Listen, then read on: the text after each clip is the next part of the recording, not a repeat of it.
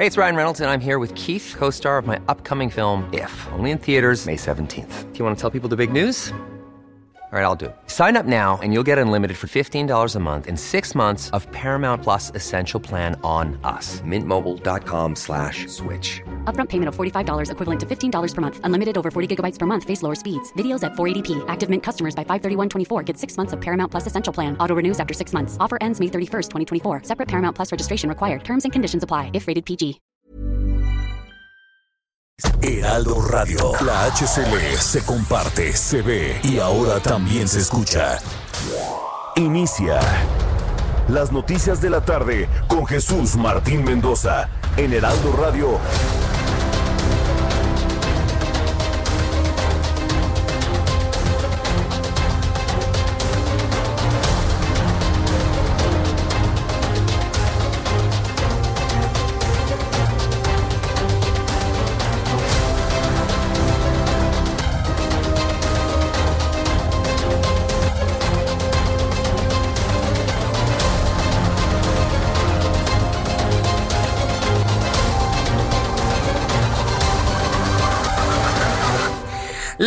La tarde en punto, hora del centro de la República Mexicana. La temperatura en este momento en la capital del país, 23 grados.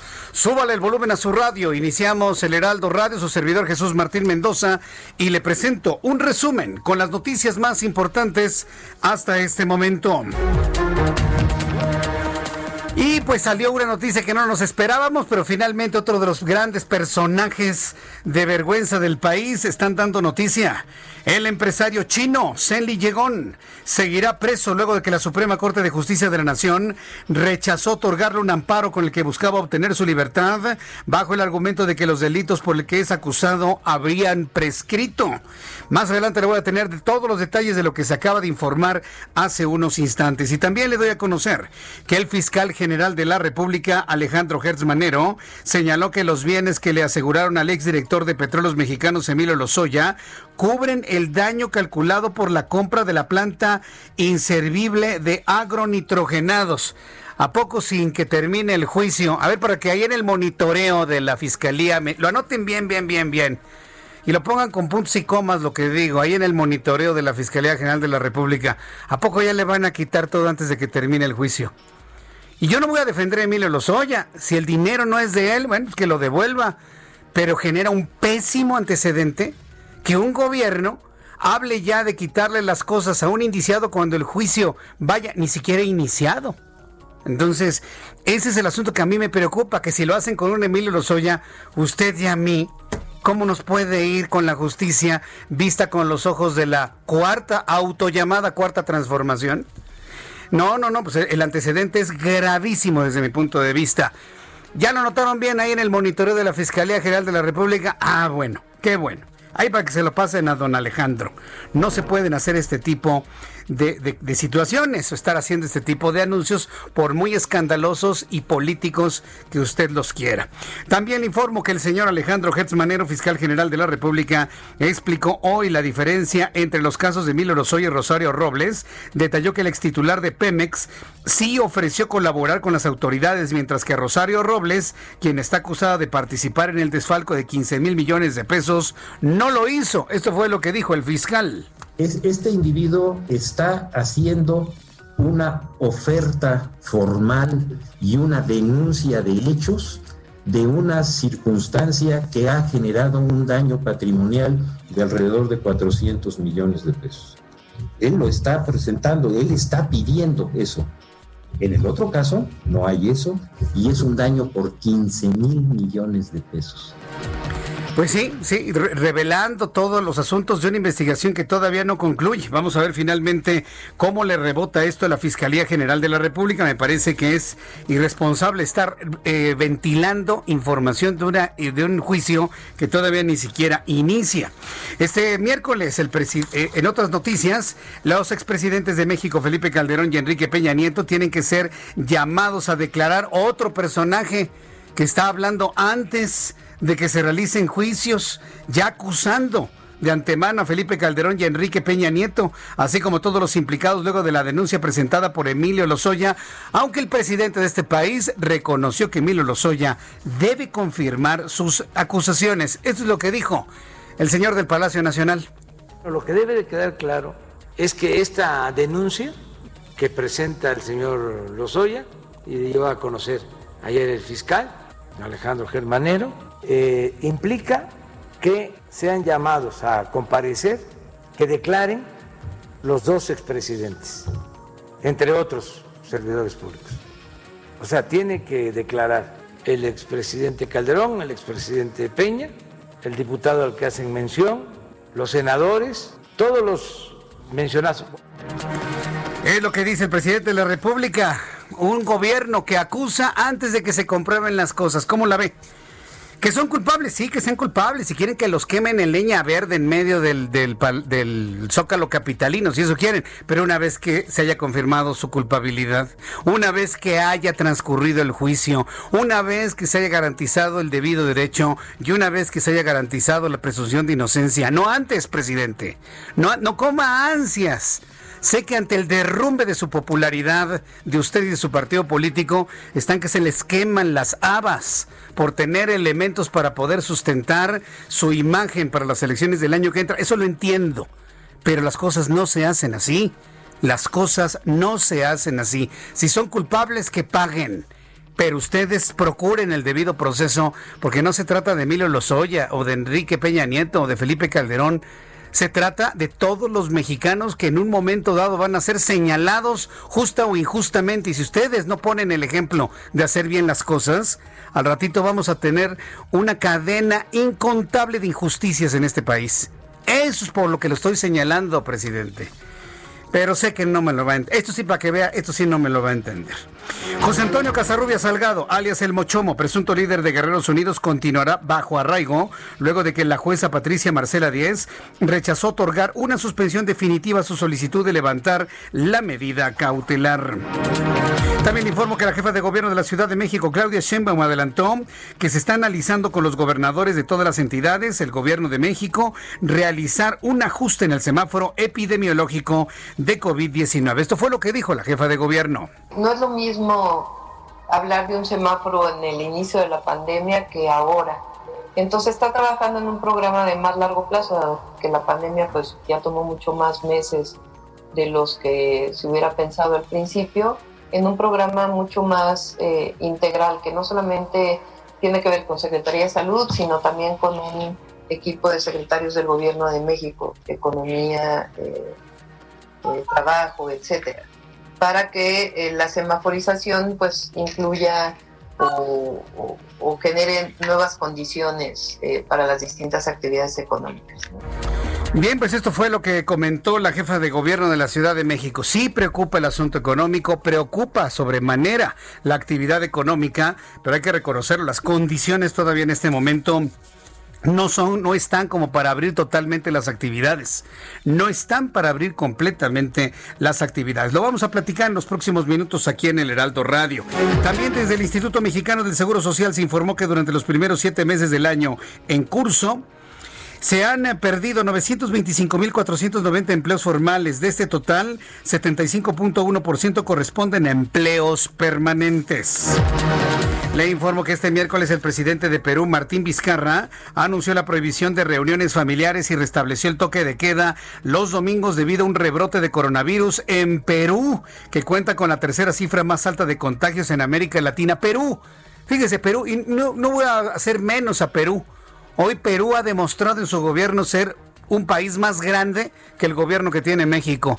Un presidente peruano, el señor Vizcarra, que toma en sus manos el liderazgo del control de la pandemia y no se anda con que ¿Funcionará o no funcionará? No, es que pues a mí no me gusta taparme la boca. Ah, me taparé la boca hasta que se acabe la corrupción. Eh, bueno, es que no hay confirmación científica. Ningún presidente del mundo anda con esas cosas solamente el mexicano. Y hasta decir eso lo hace sentirse orgulloso el señor que trabaja en Palacio Nacional. Bueno, hoy, para muestra, ¿eh? como ejemplo México, gobierno de México, el gobierno de Perú hace llamados al toque de queda y al uso del cubrebocas debido al rebote que están sufriendo y es un rebote no, no tan fuerte como los que hemos vivido aquí en, en nuestro país. Más adelante le voy a tener detalles de las acciones que están realizando allá en Perú. También informo que más del 50% de los hospitales de Beirut no funcionan tras la explosión. Más de la mitad de los hospitales en Beirut, capital del Líbano, no funcionan a consecuencia de la explosión que destruyó parte de la ciudad. De hace unos días informó la Organización Mundial de la Salud. Vamos con nuestros corresponsales, compañeros corresponsales en la República Mexicana para que nos digan eh, qué es lo que ocurre en el país. Empiezo con Mayeli Mariscal, nuestra corresponsal en Jalisco. Denuncia nuevo abuso en casa hogar. 100 corazones en Zapopan, así se llama la casa hogar. Adelante Mayeli, ¿qué fue lo que ocurrió? Con Mayeli Mariscal, en unos instantes le voy a tener toda la información de lo que sucede allá.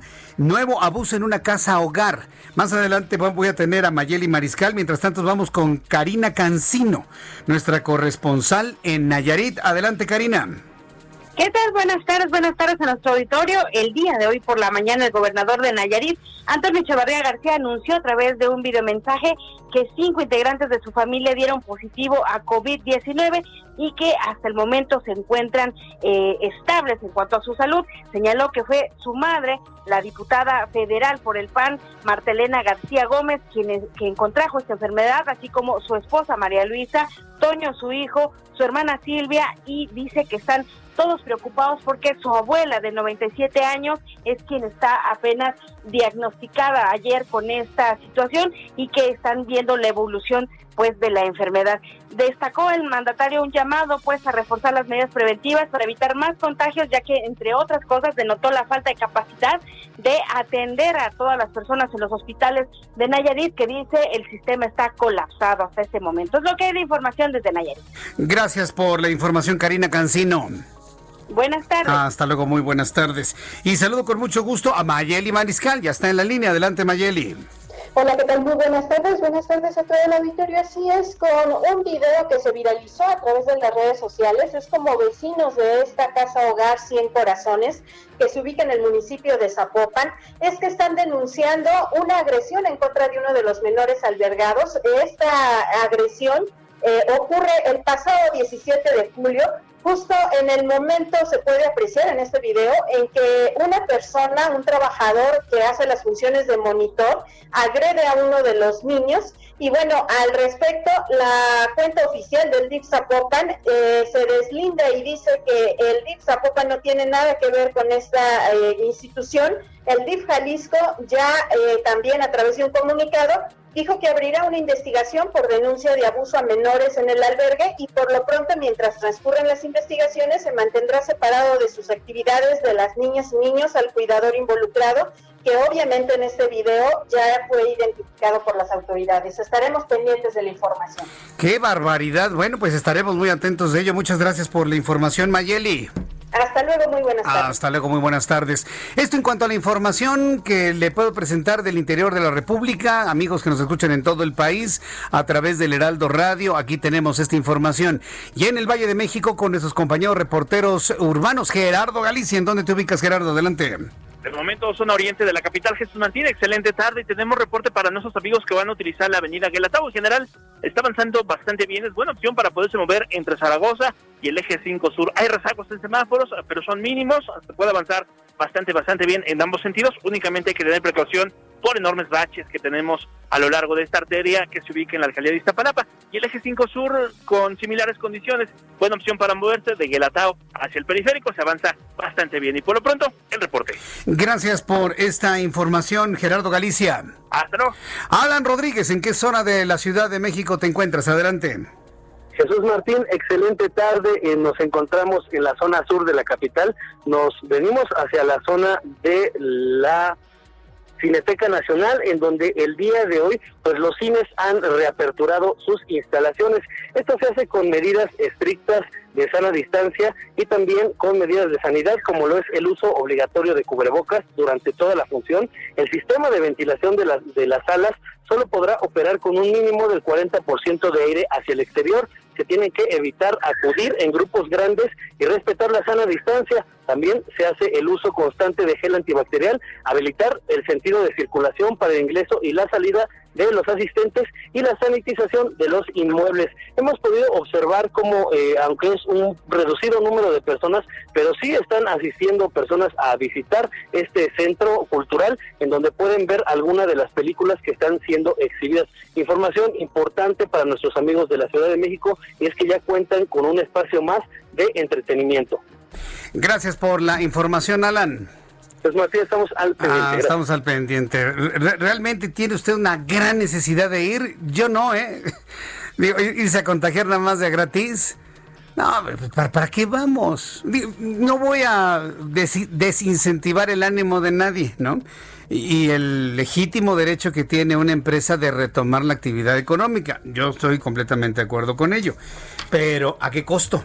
Al costo de, de contagiarnos yo soy de la idea que en la medida de lo posible quédese en casa, ¿eh? De verdad, quédese en casa. ¿Quiere usted evitar el contagio? Bueno, pues yo le invito que, que se reduzca el contagio. Ayer subieron casi 7 mil casos y casi mil personas fallecidas en México. Queremos reducir el contagio. Yo le invito en este resumen de noticias a hacer uso del cubrebocas. Aquí lo tengo en mis manos. Por cierto, un cubrebocas que si usted lo ve en YouTube, en mi cuenta Jesús Martín MX, está bien bonito. Miren, tiene el logotipo del Heraldo para que usted lo vea, porque si sirve, yo me lo pongo. Aquí tenemos el cubrebocas eh, oficial, porque ya tenemos cubreboca oficial con la H del Heraldo, ¿sí? Y aquí con todas las cuentas de Twitter y todo eso, ¿ya lo vio? Con toda la gama de azules del Heraldo, está maravilloso. Este es el cubrebocas oficial, ¿sí? Ah, eh, a través de mi cuenta de Twitter, arroba Jesús Martín MX y la del Heraldo, arroba Jesús arroba Heraldo de México, arroba Heraldo de México me puede ver esta señal de, televisión en la cabina de radio y puede ver el cubrebocas oficial del Heraldo. Ya lo tenemos, mire. Es una belleza, ¿eh? es una belleza y además muy eficiente, más que bonito, es muy eficiente, cubre bien todo lo que es nariz, mejillas, cubre todo lo que son las mejillas, barbilla, obviamente la barbilla, la boca, la nariz eh, perfectamente cubierto, Entonces, ¿cómo le vamos a hacer para tener esto? Bueno, al ratito le voy a platicar. Es un regalo que me hicieron aquí en el Heraldo.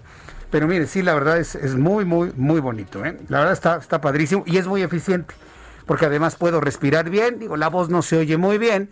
Puedo respirar, soplo, no se mueve absolutamente nada. Lo que garantiza que no, no hay posibilidad de que mis micro gotas de saliva alcancen a otra persona. La verdad está bastante bien porque si sirve, yo me lo pongo el cubrebocas, el que usted tenga, porque tengo este y tengo otro acá, le digo que ya son prendas, pero utilísimas, prendas muy útiles para el uso diario y yo creo que no debemos dejar de lado el, eh, el hacer esto. Bien. ¿Qué es lo que sucedía un día como hoy, 12 de agosto, en México, la historia y el mundo? Abraham Arreola. Bienvenidos, bienvenidos. Esto es un día como hoy en la historia 12, 12, 12 de agosto. 490 a.C. se realiza el primer maratón de la historia. Esto luego de la batalla que lleva ese nombre, la batalla de Maratón. Allí los griegos derrotaron a los invasores persas y tras este enfrentamiento, Filipides corrió 42 kilómetros desde Maratón hasta Atenas para morir diciendo hemos vencido. 1851 en Boston, Estados Unidos, Isaac Merritt Singer patenta la máquina de coser. 1877. En Estados Unidos también, el astrónomo estadounidense Asaph Hall descubre Phobos y Deimos, las dos lunas de Marte. 1960, en Estados Unidos la NASA pone en órbita el primer satélite globo, el Echo 1. 1981 en Estados Unidos, otra vez, IBM introduce al mercado el primer ordenador personal, sí, el PC o Personal Computer. Las computadoras tienen ya 40 años, bueno, 39. 1991, el grupo Metallica edita su álbum Negro. 1988. En Estados Unidos se estrena la polémica película de Martin Scorsese, La Última Tentación de Cristo. 1854 en nuestro país. En el concurso del himno nacional se declara triunfadores a Francisco González Bocanegra y a Jaime Nuno Roca, autores respectivamente de la letra y la música de la pieza ganadora.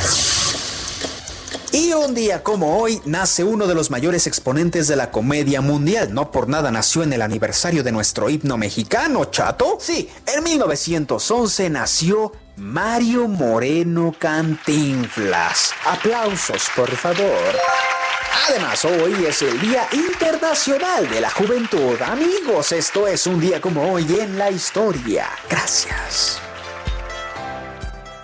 Oye, gracias Abraham Arreola. Pues está recordando un año más del nacimiento del ideólogo de la Cuarta Transformación. Sí, porque López Obrador se la vive viendo películas de cantinflas.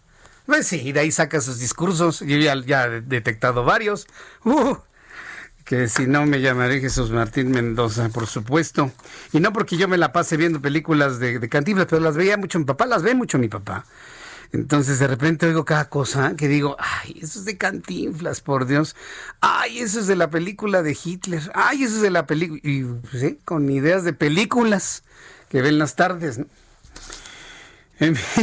es la verdad, ¿eh? Bueno, saludos a todos los que... Yo conocí a Mario Moreno Ivanova, que también ya falleció, ¿eh? hace ya algunos años, el hijo de Cantinflas.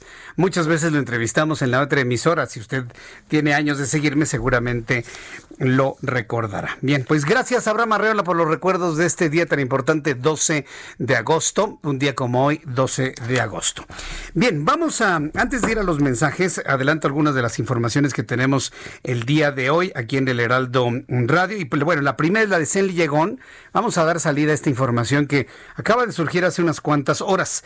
Este empresario chino al que le encontraron una alberca de dólares, ¿se acuerda? Allá en una casa en Sierra Madre, en las domas de Chapultepec. Yegón seguirá preso luego de que la Suprema Corte de Justicia de la Nación rechazó otorgarle un amparo con el que buscaban obtener su libertad bajo el argumento de que los delitos por los que es acusado ya habrían prescrito. Pues ya tiene más de 10 años este asunto, ¿eh? Ya tiene más de 10 años.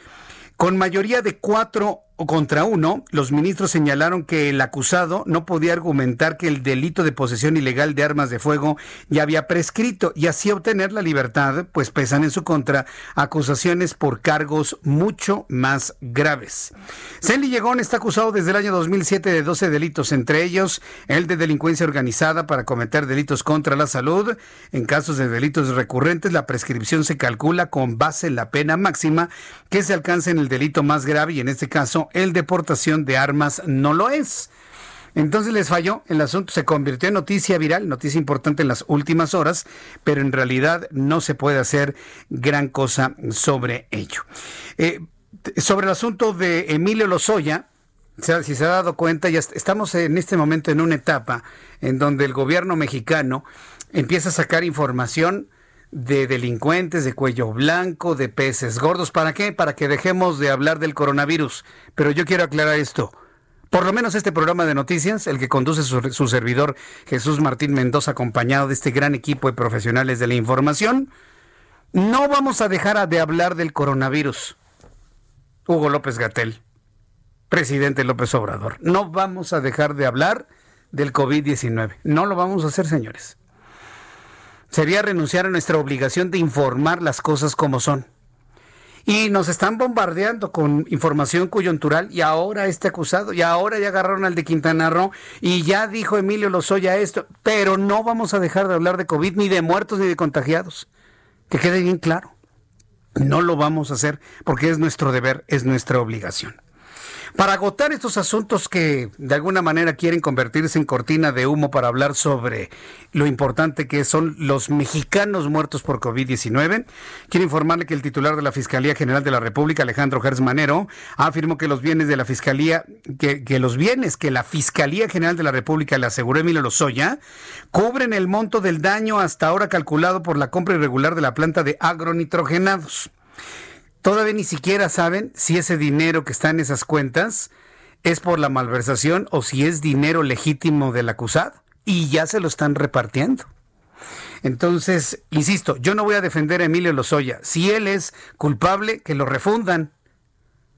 Pero lo que no se puede hacer con él ni con ningún mexicano, por muy rico o muy pobre que sea, es que antes de que inicie un juicio se repartan sus bienes. Eso tiene un nombre. Sí. Hertz Manero dijo que el organismo ha asegurado todos los bienes posibles de los Lozoya en México y en el extranjero para garantizar la reparación del daño ocasionado por delitos que supuestamente cometió.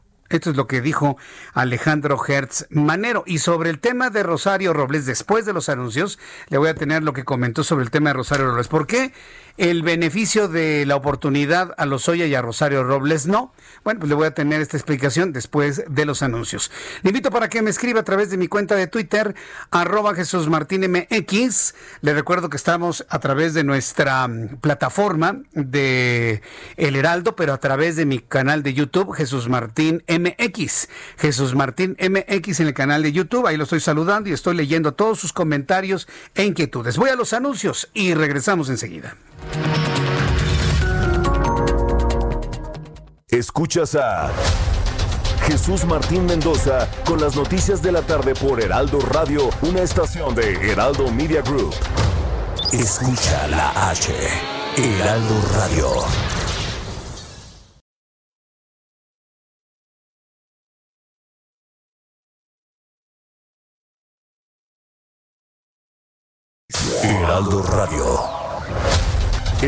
Noticias de la tarde con Jesús Martín Mendoza. Regresamos.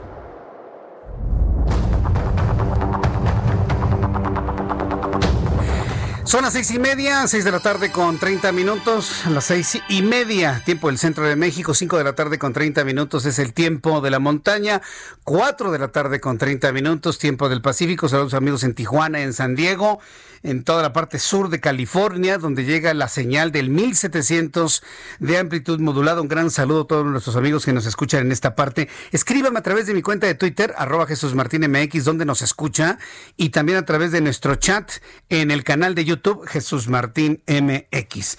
Bueno, pues ya le adelantaba que el fiscal Alejandro Hertz Manero, pues ya empezó con el reparto de la lana de Emilio Lozoya. Digo, no la han sacado del banco y se la han repartido, pero ya hicieron sus cálculos. Ah, tiene tanto pues esto alcanza, ¿no?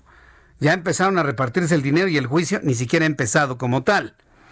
El fiscal general de la República también fue cuestionado sobre el por qué Rosario Robles está detenida y Emilio Lozoya no, a lo que Hertz Manero respondió que es debido a que la exsecretaria federal no ha dicho quiénes están detrás del fraude masivo conocido como la estafa maestra.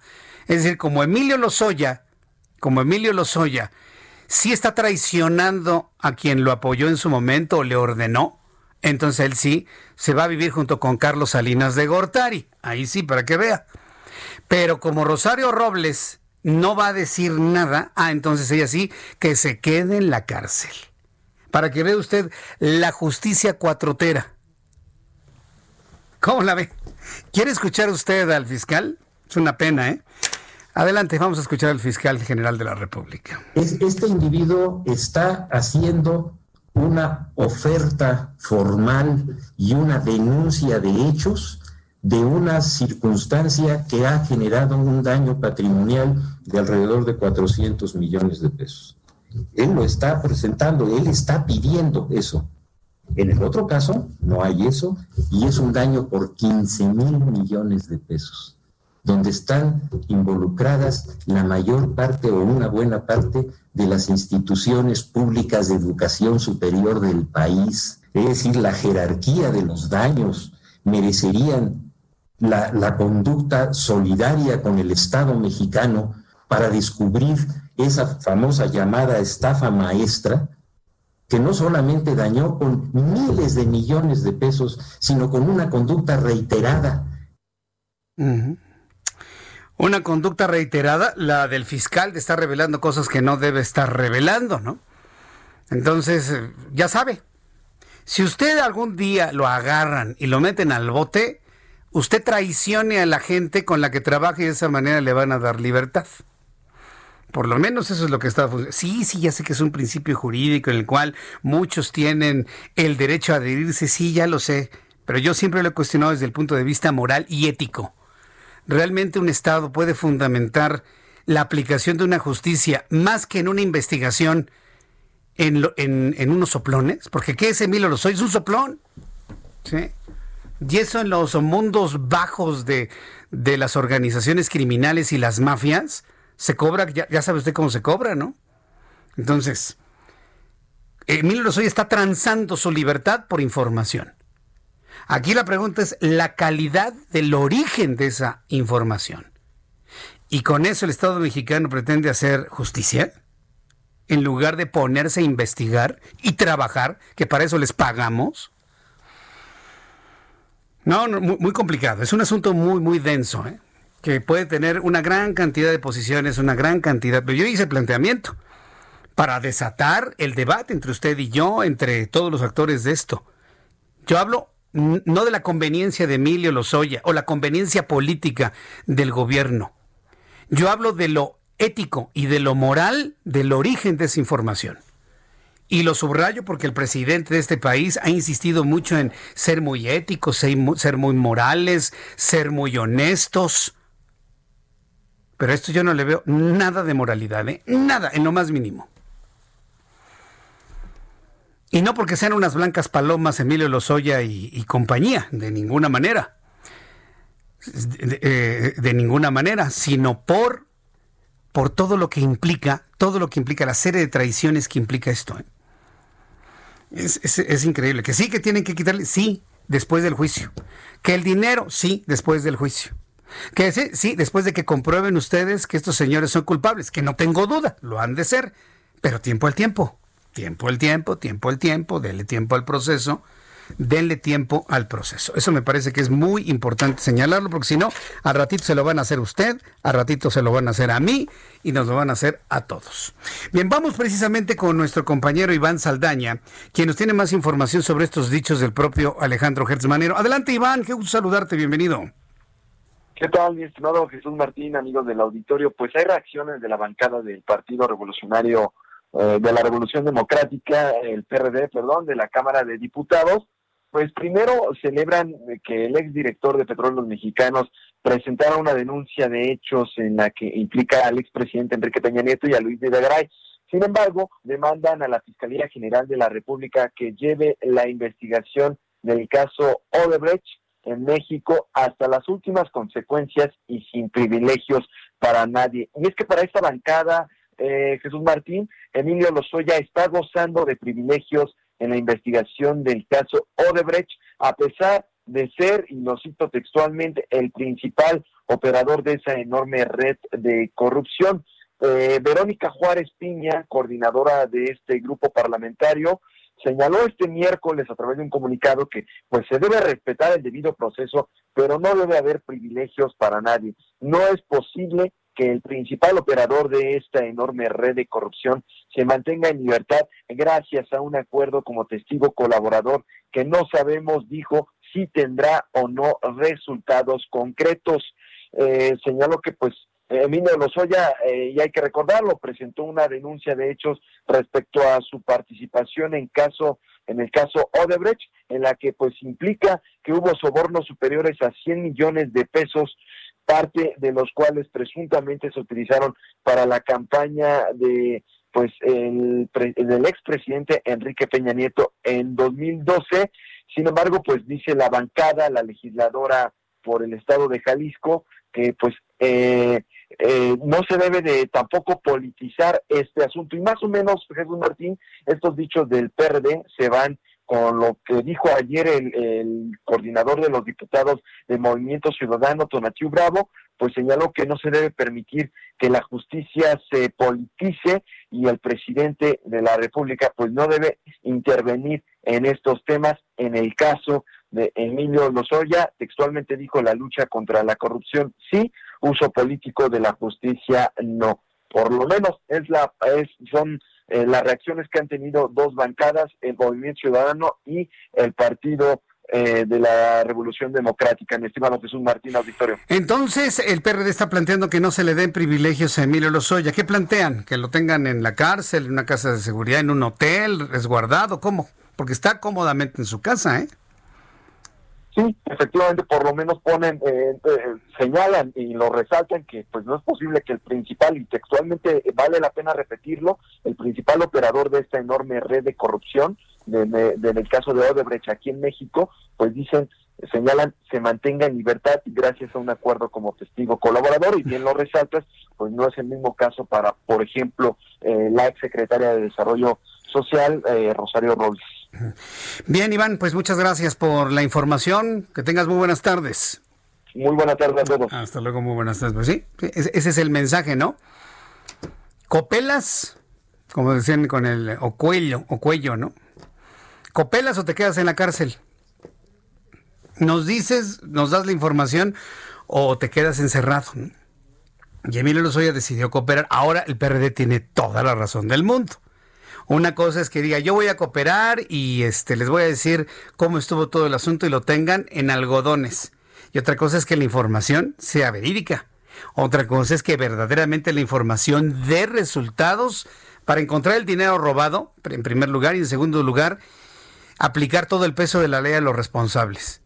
Para que eso ocurra estamos lejísimos, como para que este hombre esté ya gozando de las mieles de, la comodidad en su hogar. ¿eh?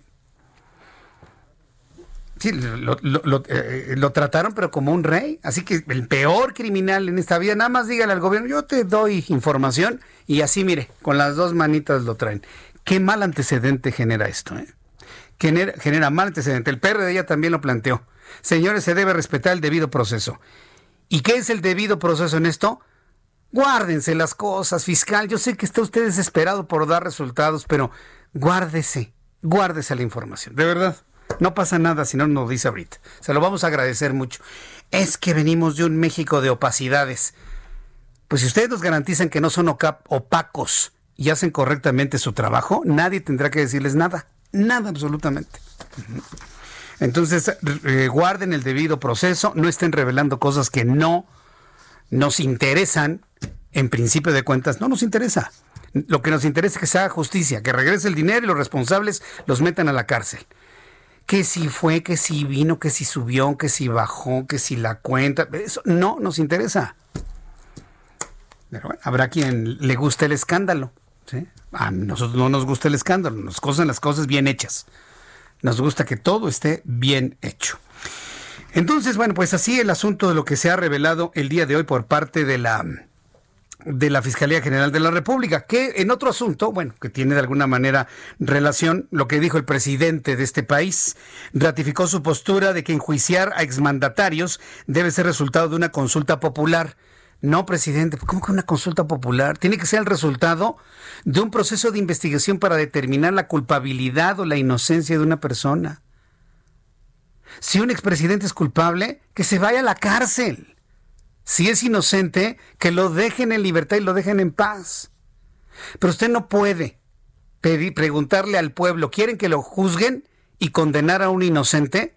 Y tampoco dejar libre a un culpable. No, presidente, está usted mal. La justicia no es de consultas populares.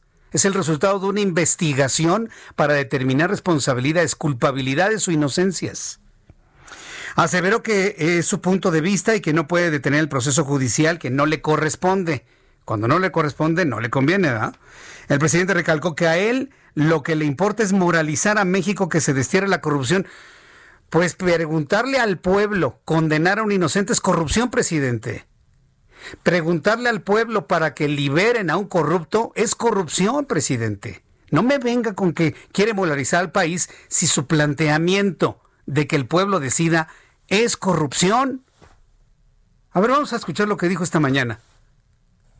O sea, tiene que declarar el expresidente Calderón, el expresidente Peña, el diputado al que hacen mención, los senadores, todos los mencionados, bueno, el que estaba de secretario de Hacienda, Videgaray, este, todos tienen que declarar. Esos creo que es por procedimiento. Ahora, de ahí a que sean responsables es otro asunto, porque él acusa, dice que tiene pruebas, tiene que probar, tiene que demostrar lo que está afirmando. Primero, y una vez que ya Emilio Lozoya pruebe sus dichos, ah, entonces a declarar. Y entonces habrá un juicio y en el juicio se determina quién es el responsable y quién es el inocente. Pero una vez conociendo el resultado, no se le puede decir al pueblo, ¿qué hacemos con el, con el culpable? No, pues libérenlo porque pues es de nuestro bando. No. ¿Qué hacemos con el inocente? Crucifíquenlo. No, pues tampoco. No, no, no, no. Es, bueno, demencial, pues, lo que hemos estado viviendo. Demencial. Rupestre, para decirlo más suavecito. Entonces, usted ve, el presidente mezcla mucho, tiene razón, primero tiene Emilio Lozoya que, comprobar, pero no primero que declaren para que luego el otro compruebe. O sea, está todo al revés, todo al revés. Échenle una coucheada al presidente, señores asesores. De verdad, de verdad se los digo. Usted, don Arturo Durazo, usted, eh, don Alejandro Hertz Manero, levántense a las 3 de la mañana, porque él ya a esa hora está despierto, López Obrador. Háblenle a las 4 y échenle una coucheada un, guioncito, un acordeón. ¿Sí? Ah, para evitar tantos dolores de cabeza. Un acordeoncito, no pasa absolutamente nada. Nada, nada, nada. Un, guioncito, un acordeón. A ver, me pasaron eso para decirlo correctamente. Ah, perfecto. Y ya no hay duda de nada, pero échenle una cucheada. Ustedes son sus asesores, ayúdenlo. Ayúdenlo. Y mira quién se los dice, alguien que critica al presidente y le señala esos errores. Yo les pido, señores Durazo y Gertz Manero y anexas, ayuden al presidente, coachéenlo, echen la mano, échenle la mano, y en serio se los digo, ¿eh? porque luego dice cada cosa en la mañana. Bueno, son las 6 de la tarde con 45 minutos, las 6 de la tarde con 45 minutos hora del centro de la República Mexicana. Eh, como usted recordará, hay algunas entidades de la República, en especial el eh, Congreso de Oaxaca, que determinó suspender o ya prohibir la venta de alimentos altamente calóricos llamados alimentos chatarros, bebidas gaseosas a los menores de edad. Eh, por el mismo lado, el estado de Chiapas ha declarado que estaría interesado en hacer lo mismo y la capital de la República, el Congreso Capitalino, también ha manifestado su interés de revisar esta legislación en Oaxaca para aplicar medidas similares. Que los menores de edad, y entiéndese como menor de edad no al niño de 10 años, sino a hombres y mujeres ya de casi 18 años de edad, que no se les venda pues una bolsa de papas, no les vendan unas galletas con bombón, no les vendan el, refresco gaseoso de todos los colores que me diga, el cristalino, el oscuro, el cafecito, el naranja o el de color verde. Sí, entonces, eh, ¿Qué es lo que están, eh, cómo lo están viendo el presidente de la Comisión eh, de Recursos Hidráulicos, el senador Raúl Paz Alonso? Senador, me da mucho gusto saludarlo, senador Raúl Paz Alonso, gusto en saludarlo. Bienvenido. Gracias Jesús, muy buenas tardes a ti, a todo el público que nos escucha. Gracias por la oportunidad de platicar de esta iniciativa que hoy presentamos. Eh, eh, a ver, coméntenos, ¿en qué, consiste? ¿Cómo va esta iniciativa? Te, pongo un poco en contexto. Yo a finales del 2018, cuando recién empezamos el, el año legislativo, entrando al Senado, presenté una iniciativa donde el Estado reconocía el derecho a las niñas, niños y jóvenes de una alimentación nutritiva, de calidad y accesible. en, el 25 de abril, en el 19, se aprobó esa iniciativa. Estábamos trabajando en el segundo paso de esta iniciativa, que te hablo con toda franqueza. Venía en, un, eh, en una línea donde estamos tratando de generar un producto legislativo donde los las tiendas departamentales, eh, las tiendas de la esquina, todo, donde venden este tipo de alimentos, tengan por lo menos un 30% de alimentos sanos, de alimentos que estén, eh, que aún existen muchos, eh, pueden ser botanas, pero hechas de, no sé, de nopal, de, muchas plantas que hoy, de camotes, que se hacen en muchas.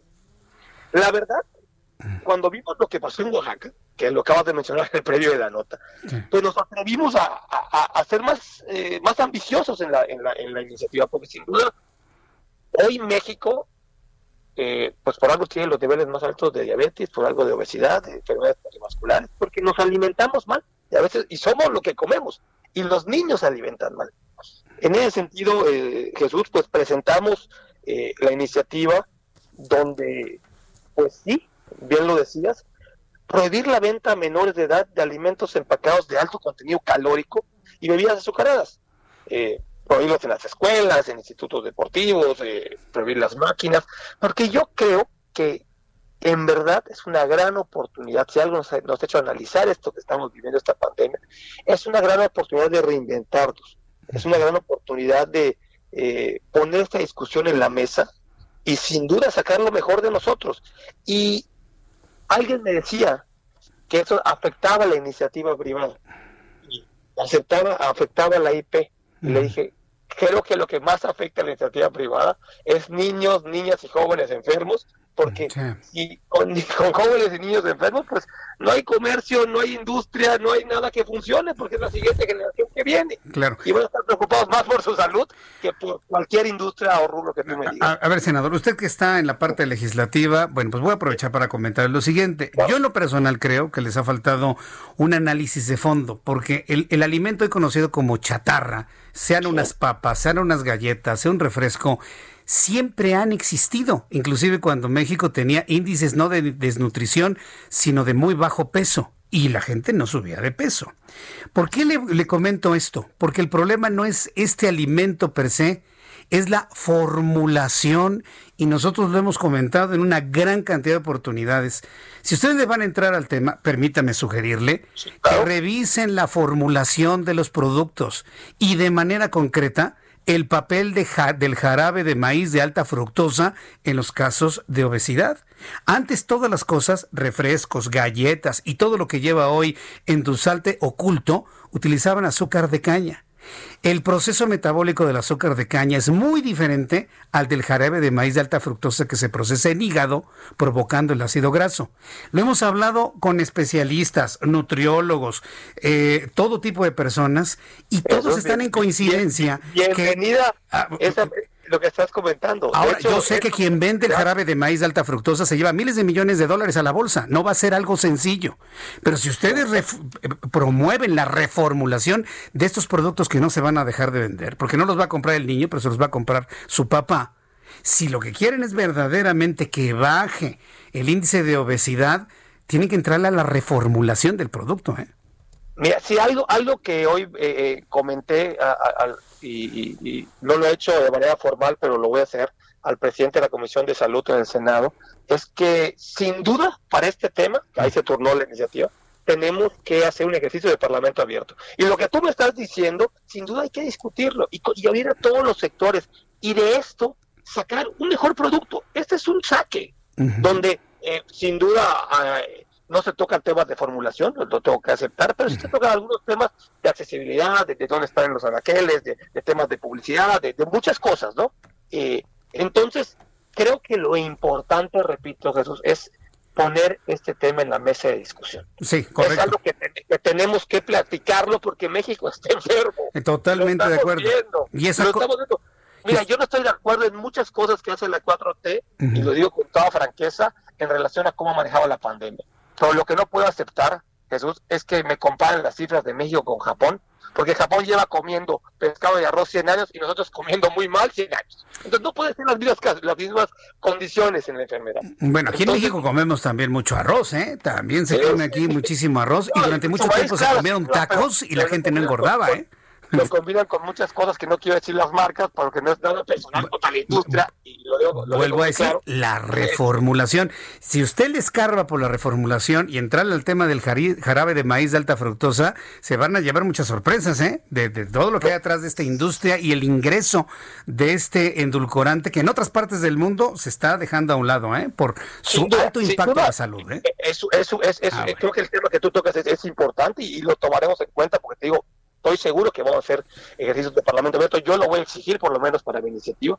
Pero también yo, tú sabes perfectamente, Jesús, que, que, el azúcar estudiado, se ha estudiado por muchos siglos, por, muchos años, por, por, un siglo.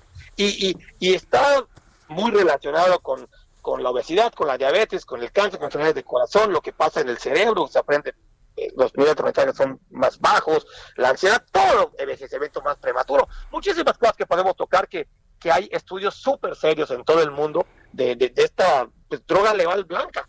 O sea, es, la realidad, ¿no? Entonces, eh, sin entrar en mucho detalle, porque lo que dice es súper interesante y lo súper comparto contigo, eh, creo que lo importante, repito, es ponerlo a discusión. Ojalá que este stop que tuvimos por este tema de la pandemia nos haga sacar lo mejor de nosotros, repito, sentarnos a discutir con la iniciativa privada, el, el, gobierno, las organizaciones civiles organizadas, eh, todos, este tema que creo que no puede esperar más, porque te tengo que decir que tuve muchísima aceptación de mucha gente qué bueno. que me dijo, qué bueno que se hizo, qué bueno, vamos a hablar, y seguramente se puede hacer muchísimo mejor, y seguramente se van a presentar a otras, que es sumar todas y lograr que algo suceda, porque nuestra siguiente generación, si no está mejor alimentada, pues vamos a tener muchos problemas, porque esto que pasó ahorita con esta pandemia, eso es lo que llegó para quedarse y seguramente va a pasar. Correcto. Ahora, seguido, pero que pase que no, que va a seguir pasando. Para cerrar esta reflexión, nada más decirle, sí, es importante que la sociedad mexicana se alimente bien,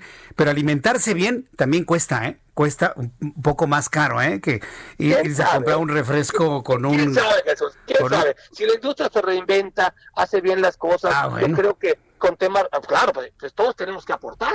Ah, si, si, hay, alguien en, esta mesa de tres patas que no, que no quiere aportar, pues va a ser más difícil. En, este tipo de negociaciones, en cualquier negociación de la vida, todo el mundo tiene que ceder algo. Muy bien. Bueno, pues estaremos muy atentos de la propuesta, cómo va. Y por favor, mete este tema de la reformulación en cuanto al tipo de endulzante. De verdad, se van a llevar ustedes sorpresas. Jesús, me lo llevo de tarea y me comprometo contigo de ponerlo en la mesa cuando se discute en comisión. Senador Raúl Paz Alonso, muchas gracias por este tiempo. Fuerte abrazo. Hasta luego. Hasta luego que le vaya muy bien. Bueno, pues hemos hablado con el senador Raúl Paz Alonso, quienes están bueno, pues revisando este asunto de los alimentos. ¿Por qué no hablar de una prohibición? Porque se le pega a la industria donde trabajan mexicanos. Mejor hablemos de una reformulación para poder cambiar los endulzantes o aquellos ingredientes que nos hacen daño. Voy a los mensajes, regreso con un resumen de noticias, actualización de números de COVID, arroba Jesús Martín MX en Twitter y YouTube Jesús Martín MX. Escuchas a Jesús Martín Mendoza con las noticias de la tarde por Heraldo Radio, una estación de Heraldo Media Group. Heraldo Radio.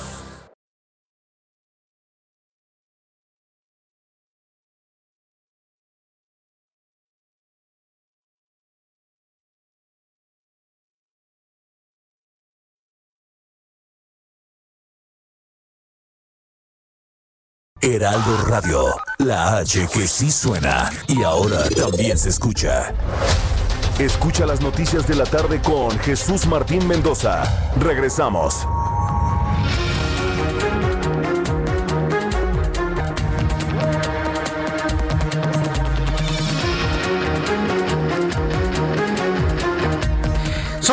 Las 7 en punto, las 19 eh, horas en punto hora del centro de la República Mexicana. Le presento un resumen con las noticias más importantes aquí en el Heraldo Radio.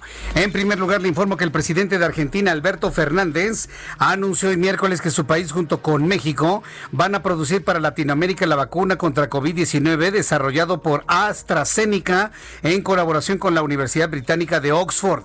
Bueno, pónganse de acuerdo con AstraZeneca, con Sanofi Pasteur o la vacuna rosa. Que se ponga de acuerdo el gobierno de México. ¿Cuál? ¿Cuál? ¿Cuál? En rueda de prensa, Fernández dijo que esperamos cuanto antes poder comenzar el proceso productivo.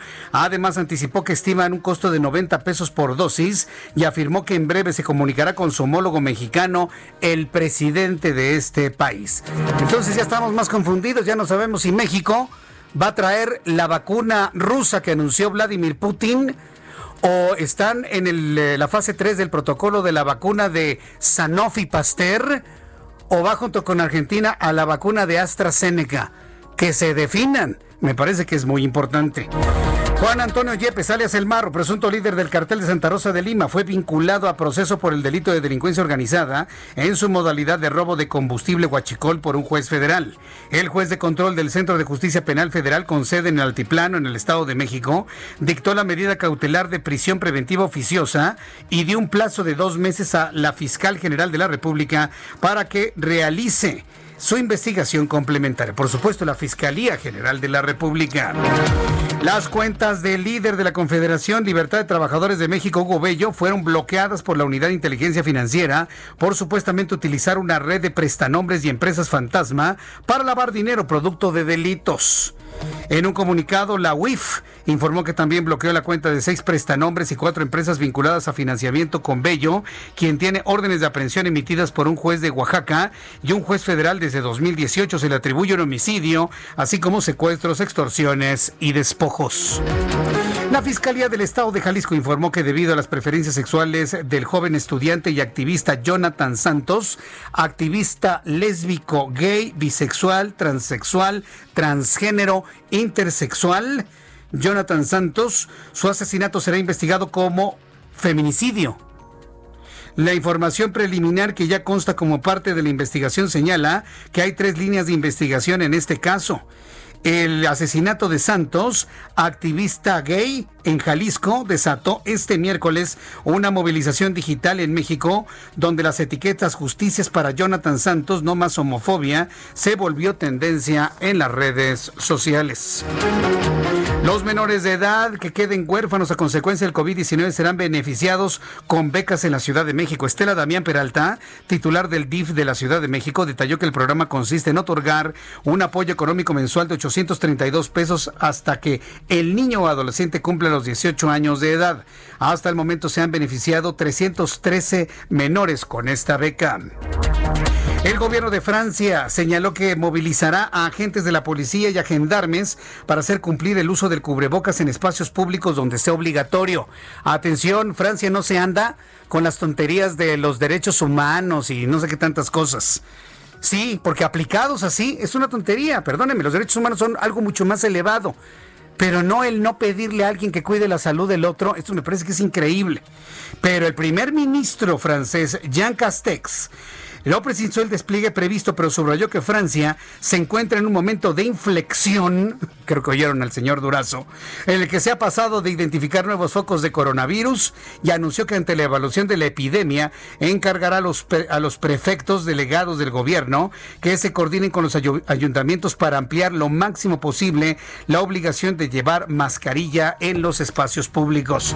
Aquí en México, como no hay liderazgo federal, ni de la Secretaría de Salud, ni del gobierno de López Obrador para el uso de la mascarilla del, del, cubrebocas, nosotros en el Heraldo Media Group hemos tomado en nuestras manos ese liderazgo. Y bueno, el impacto de nuestra campaña a nivel nacional ya es patente, porque si sirve, yo me lo pongo. Me coloco el cubrebocas, así con, con los dos, con, con dos tensores en las orejas, o si usted lo quiere en la cabeza, como usted lo tenga, bueno, pues yo, como, yo sí uso y me pongo el cubrebocas porque sí sirve, porque sí funciona. Y estamos haciendo esta convocatoria a nivel nacional. Desde el Heraldo Media Group, toda la prensa, toda la web, todos los conductores de radio, de televisión, del Heraldo de México, le estamos invitando a que utilice el cubrebocas como una medida para mitigar eh, la línea de contagios y la cantidad de fallecidos todos los días gracias a esta campaña que ha iniciado el Heraldo de México, aquí nuestra H, que eh, ahorita no está en el corazón, sino está en la, en la mejilla, aquí con la H, ¿ya la vio usted? ya la vio usted que me ve a través de Twitter. Bueno, pues con la H hemos contagiado a organizaciones, cúpulas, confederaciones a hacer sus propios esfuerzos de llamado a la utilización del cubrebocas. Como no hay liderazgo en esta materia a nivel federal, el liderazgo hoy lo tiene el Heraldo Media Group que hace esta gran invitación a nivel nacional. Usa el cubrebocas porque sí sirve. Y en la última noticia en este resumen, hay información de último momento. Súbale el volumen a su radio. Es verdaderamente sorprendente lo que ha sucedido y bueno, tiene que ver con Rosario Robles que se convirtió también en noticia generada por el propio Alejandro Gersmanero.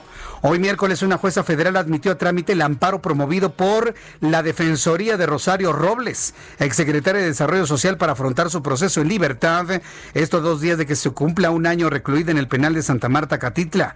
El 17 de agosto el 9 de septiembre, Juan, eh, eh, la jueza María Dolores Solorio celebra las audiencias donde determine si otorga la medida solicitada a la exfuncionaria. Le han concedido este amparo y veremos finalmente qué sucederá si Rosario Robles puede ir a su casa a defenderse desde ahí.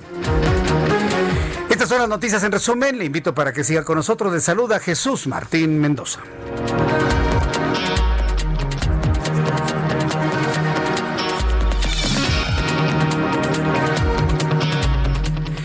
Son las 7:07, las 19 horas con 7 minutos, hora del centro de la República Mexicana. Les saluda Jesús Martín Mendoza. Esto es el Heraldo Radio en todo el país. Escríbame sus inquietudes, comentarios, puntos de vista. Integres esta gran familia de amigos que todas las tardes se une para escuchar las noticias a través de YouTube, en el canal Jesús Martín MX, por supuesto, a través de todas las emisoras en la República Mexicana del Heraldo Radio, el Heraldo Media Group. Vamos con nuestro compañero Gerardo Galicia, nuestro compañero reportero urbano. ¿En dónde te ubicas, Gerardo? Adelante. Llegamos nuevamente al Centro Histórico de la Ciudad de México, Jesús Martín, y tenemos información para nuestros amigos que van a utilizar la avenida 20 de noviembre. Ha disminuido la afluencia de autos y en general se avanza bastante bien por varias arterias. Es el caso de esta, la avenida 20 de noviembre, en el circuito del Zócalo, la parte de que se puede transitar, se puede avanzar sin mayor problema. Y para nuestros amigos que van a utilizar la avenida Pino Suárez, únicamente van a encontrar rezago llegando a su cruce con Izazaga. Es provocado por el semáforo, realmente nada para buscar alguna alternativa. Y por lo pronto, Jesús Martín, el reporte. Gracias por la información, Gerardo. Vamos con nuestro compañero Alan Rodríguez. Adelante, Alan. Hola, ¿qué tal? Jesús Martín, muy buenas tardes. Nos encontramos recorriendo la avenida Churubusco y es que entre el cruce de la avenida de los Insurgentes y Calzada de Tlalpan presenta en estos momentos algunos asentamientos en carriles centrales. Es en el sentido contrario donde usted, amigo automovilista, encontrará mejor avance, tanto en las eh, laterales como en los carriles centrales de esta vialidad. Calzada de Tlalpan con complicado desplazamiento para quienes se dirigen al sur de la capital desde el cruce con viaducto hasta la zona de Taxqueña. Quiero comentarles también, Jesús Martín, amigos, que la avenida Cuauhtémoc, desde la zona del eje 4 sur hasta el eje 7 sur, con un gran número de vehículos que complican la circulación para quienes se dirigen hacia el sur de la capital. Es el reporte de la vialidad que tenemos esta tarde y te puedo comentar que se encuentra nublado el sur de la ciudad. Bien, pues ya esperaremos la lluvia al ratito. Muchas gracias, Alan. Estamos al pendiente. Buenas tardes. Hasta luego. Muy buenas tardes. Bueno, pues eh, continuando con más información a nivel nacional de lo que ocurre en nuestro México, entro en contacto con Pablo Cruz, colaborador del Heraldo Media Group.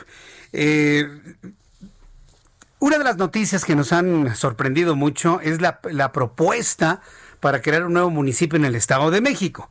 ¿Cómo se va a crear este municipio? Dividiendo Ecatepec, que tiene más de dos millones de habitantes. Se quiere dejar un municipio, Ecatepec, con un millón doscientos cincuenta mil habitantes y un nuevo municipio que se va a llamar Ciudad Azteca con un millón doscientos cincuenta mil habitantes. Razones, vigilancia, seguridades, administración, presupuestos, atención de COVID fundamentalmente. Pablo Cruz, me da mucho gusto saludarte. Bienvenido, muy buenas tardes. Hola Jesús Martín, ¿cómo estás? Buenas tardes. ¿Qué se ha comentado sobre este asunto? ¿Sí verá la luz esta propuesta de dividir al municipio de Ecatepec? Pues mira, después de que ayer el senador de la República por el Estado de México, Gino Martínez, presentara en el Congreso mexiquense una propuesta en ese sentido, de dividirlo y crear el municipio 126 y denominarlo Ciudad Seca, el alcalde de este, de este lugar, Fernando Vilchis, en una primera instancia consideró viable la propuesta presentada por el senador, pero dijo que esa debe ser sometida a consulta ciudadana para que sean los habitantes los que determinen democráticamente al respecto. Hoy el mismo Vilchis dijo que Catepec tiene un presidente municipal que va a dar la lucha ante la propuesta de división del municipio. Refirió, van a dar una lucha importante a tomar decisiones y dejar claro qué es lo que quieren los ecatepenses. Señaló que se va a dar la tarea de sentarse con cada uno de los sectores para revisar perfectamente cuál es el rumbo. De forma repetitiva, Vilchis aseguró que ante las voces, ante los comunicados que se han tenido desde el legislativo, van a dar la lucha Digo que no es que les pueda mover alguna idea que proponen, que proponen algunos en la mesa de debates de los legislativos, desde el Congreso local, el Senado o el propio gobierno del Estado de México. Aseguró, están convencidos que la lucha trae buenos resultados, que esta lucha hará que regrese el presupuesto a este municipio, que la lucha hará que retomen en sus manos la seguridad, tanto las instituciones como la población, que la lucha hará que cada vez vayan avanzando más por la seguridad, por la educación, por vivir mejor. Jesús Martín, Fernando Vilches, que por cierto no fue convocado a la mesa donde fue a conocer la propuesta del senador Higinio Martínez, no respalda del todo esta, esta, ya que es, todo indica que él iría por más recursos y reconocimiento para el municipio, no por dividirlo.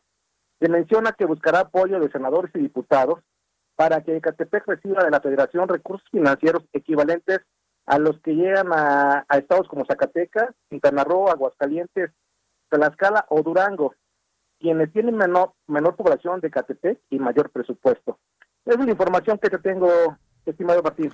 Bueno, pues vamos a ver si finalmente si esto surge, porque precisamente el horno no está para bollos, ¿no? Para más presupuesto para el Estado de México. Porque la, otra manera sería irle quitando un pedacito a los demás eh, municipios para podérselo dar al nuevo municipio de, de Ciudad Azteca, ¿no? Pero exactamente, pero lo que queda claro es que entre morenistas no se ponen de acuerdo, ¿eh? No, es que pues, eran las tribus del PRD ahora en Morena y nunca se pusieron de acuerdo ni se pondrán, como dijera aquel. Muchísimas gracias por eh, este análisis, esta información, Pablo Cruz. Me da gusto saludarte, Cruz Martín. Ten excelente tarde. Igualmente para ti, que te vea muy bien. Pablo Cruz, colaborador del Heraldo de México. Es, ahí es donde va a haber el problema. ¿sí? Hay, hay muchas formas de decirlo manera de dichos populares, pero ahí es donde, ahí es donde no se va a poder. Sí, que lo dividan, pero ¿qué? ¿Más presupuesto o también van a dividir los presupuestos? Ahí es donde no quieren, ¿no? Quiere KTP quedarse con el presupuesto y que a Ciudad Azteca le den un nuevo presupuesto. No, pues así no se va a poder, ¿eh? Le puedo le puedo asegurar que así no, no se va a poder. Bueno, son las 7.13, las 7.13 hora del centro de la República Mexicana. Tengo una línea telefónica Alberto Gorrola. Alberto Gorrola es director general de Gran Fiesta Americana Coral Beach Cancún. Fíjese que hemos invitado a don Alberto Gorrola para que nos platique qué, cómo le ha ido a Cancún con la reactivación económica. Eh, sabemos que el impacto a los hoteles, el impacto a los restaurantes es enorme. Hemos conocido en los últimos días algunos errores en materia de publicidad, por ejemplo, en el caso de Acapulco, lo conocimos, se volvió viral. Pero Cancún siempre se cuece aparte, siempre tiene a su a, sus eh, adoradores y sobre todo a su público y a sus clientes muy muy bien establecidos. ¿A cuánto llegó la ocupación? ¿En cuánto está ahora? ¿Cuánto esperan lograr? Alberto Gorrola, me da mucho gusto saludarlo. Bienvenido. Muy buenas tardes. Eh, ¿Qué tal, Jesús Martín? Muchísimas gracias, hombre. Gracias por la invitación y saludos a tu auditorio. ¿Cómo evaluaría la situación de Cancún en este momento, Alberto? Mira, realmente, digo, no sé si decirlo de forma optimista y, decir que, pues, eh, en las últimas dos semanas hemos recibido señales de aliento, ¿no? Ya logrando ocupaciones sólidas en el destino de un 27% de ocupación. La ocupación del día en Cancún al, al cierre de ayer, digo, ayer en la mañana, teníamos en eh, 27.2% de un 30% permitido, ahorita que estamos en semáforo naranja, ¿no? Por parte del gobierno estatal, tenemos permitido abrir hasta un 30% de nuestra capacidad de nuestras habitaciones y también los restaurantes, los centros de consumo dentro de los hoteles, también tenemos esa limitante de, de operar bajo un 30% de aforo cada hora, cada hora y media, poder implementar todo lo que son todos los nuevos protocolos de higiene y de limpieza eh, de acuerdo a la certificación preventiva de prevención sanitaria que sacó el gobierno del estado como paraguas a, las certificaciones del gobierno federal que han sido un gasto tremendo para nosotros este los operadores de hoteles y los propietarios inversionistas de hoteles y sin lugar a duda para las pequeñas y medianas empresas turísticas también restaurantes y demás el tener que invertir no solo en esos protocolos para asegurar, asegurar básicamente pues la limpieza, la higiene y todo más que nunca, ¿no? Es que siempre hemos tenido mucho cuidado con eso, pero hoy por hoy el dar seguridad al mercado es lo más importante y tenemos que hacerlo bajo estándares internacionales, bajo estándares ya bajados de parte del gobierno federal y del gobierno estatal, pero obviamente empezamos todo esto a investigarlo desde el, el, ah, el World Travel and Tourism Council, que es la WTTC, por siglas en inglés, que es una organización mundial de turismo este muy importante que sacó protocolos y nos pusimos a trabajar en eso. Nos ha costado mucha plata el implementarlos para poder dar seguridad al mercado y se ve que ahí vamos porque ya empezó a palpitar otra vez el corazón ahí de, la zona hotelera de Cancún, de Isla Mujeres, y Riviera Maya va también este, surgiendo. Lo que menos quisiéramos es que se dé un incremento en cuanto a los eh, números de contagios en este puerto turístico o en cualquier otro. ¿Cuáles son las medidas que municipio, hoteleros, restauranteros están implementando para evitar el que se incrementen los casos de COVID-19 en esa zona? Pero prácticamente le acabas de dar realmente un punto que es crucial, ¿no? Y el, punto crucial era primero ponernos de acuerdo entre el sector, la iniciativa privada, diferentes cadenas de hoteles, restauranteros, cámaras y demás, en cuáles eran los protocolos que debíamos de seguir. Ahí obviamente el gobierno estatal nos dio la pauta de una certificación de prevención sanitaria en la cual participamos, el gobernador siempre estuvo muy abierto a todas nuestras inquietudes y formalidades y nosotros como hoteleros, tanto la Asociación de Hoteles de, de Riviera Maya, de Cancún, de Cozumel y de los diferentes, este, pues eh, obviamente, eh, zonas turísticas del estado, eh, logramos llegar a un protocolo muy, muy bueno, en la cual pues, implicó una inversión muy fuerte. Por ejemplo, hablando de hoteles grandes, este, de 600 habitaciones, de 500, son inversiones en vidrios, en cristales, en, en espejos, en, perdón, espejos, en señalización y de más de un millón de pesos, aproximadamente 700. Ahora, por ejemplo, mascarillas. El otro día yo estaba haciendo la cuenta en nuestro hotel. 38 pesos por cada cubreboca, por 400 huéspedes al 30% de ocupación, por 30 días, nos da un total más o menos de 456 mil pesos al mes que no teníamos contemplados el hacer ese gasto. Eso lo multiplicamos por los siguientes seis meses del año, llegamos a 2.700.000 pesos, que son un gasto adicional porque hemos tenido que bajar las tarifas también para tratar de pues motivar a aquellos que se sienten ya con la capacidad de poder viajar y motivarlos primero en darles seguridad de que las acciones que estamos tomando son responsables, son bajo protocolos, no nada más a nivel nacional, sino a nivel internacional.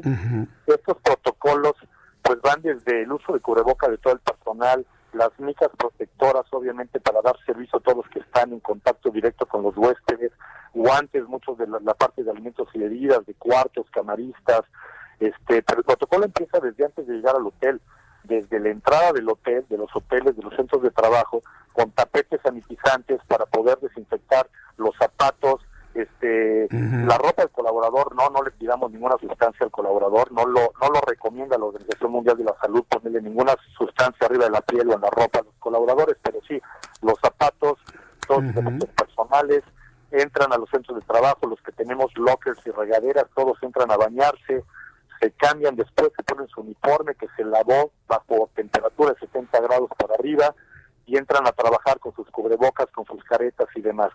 Al menor, a la menor sospecha que tengamos de algún síntoma de los colaboradores, como iniciativa privada nosotros ya le estamos mandando a su casa por siete días y observándolos y, monitoreándolos para que no vayan directamente al Seguro Social y, ca- y carguen esa e- esa situación y que también pues, puede ser un poco de contagio, dice un hospital a checar, a menos que ya los síntomas ya están evolucionando de cierta forma, entonces ahí sí ya van al Seguro Social para poder, para poder hacerlo. Ahora, esa pausa de estos colaboradores por 7 días, por 15 días, la estamos cubriendo al 100% y pagando, la cosa que antes no lo hacemos, tenemos que esperar la incapacidad del Seguro Social para poderlo hacer. Ahorita muchos hoteleros estamos haciendo frente a eso, al igual que lo hicimos el haber puesto en pausa nuestros hoteles por tres meses en Cancún, cerrados y aguantando una nómina, muchos que pudimos aguantar una nómina este, de estas familias para poderles dar esperanza y capacitarlos y prepararnos con todos estos nuevos protocolos para que cuando nos diéramos el señal el gobierno con esta luz naranja de poder reactivar este, esta industria que es obviamente indispensable y esencial para el Estado, estuviésemos ya listos para recibir a nuestros huéspedes, ¿no? Entonces todo esto es eh, también los elevadores, o sea, tenemos este señalización cuatro personas por elevador, aunque tengamos capacidad para 16 personas en algunos elevadores, para 12 personas, no pueden entrar más de cuatro, mascarillas obviamente en todas las áreas internas a nuestros huéspedes también. No nada más es proteger a nuestros colaboradores, sino también esos huéspedes que vienen de algunas zonas ahorita que son zonas hasta en rojo, o sea, de Estados Unidos o de, o de México, este, para poderlos proteger, ¿no? Y, poder proteger tanto a nuestros colaboradores como a nuestros huéspedes en ambas partes, ¿no? Esto es, esto es algo que no no discrimina de quién es, de qué lado está uno, si del lado del servicio, del lado de, de disfrutar de, un- unos momentos al aire libre, ¿no?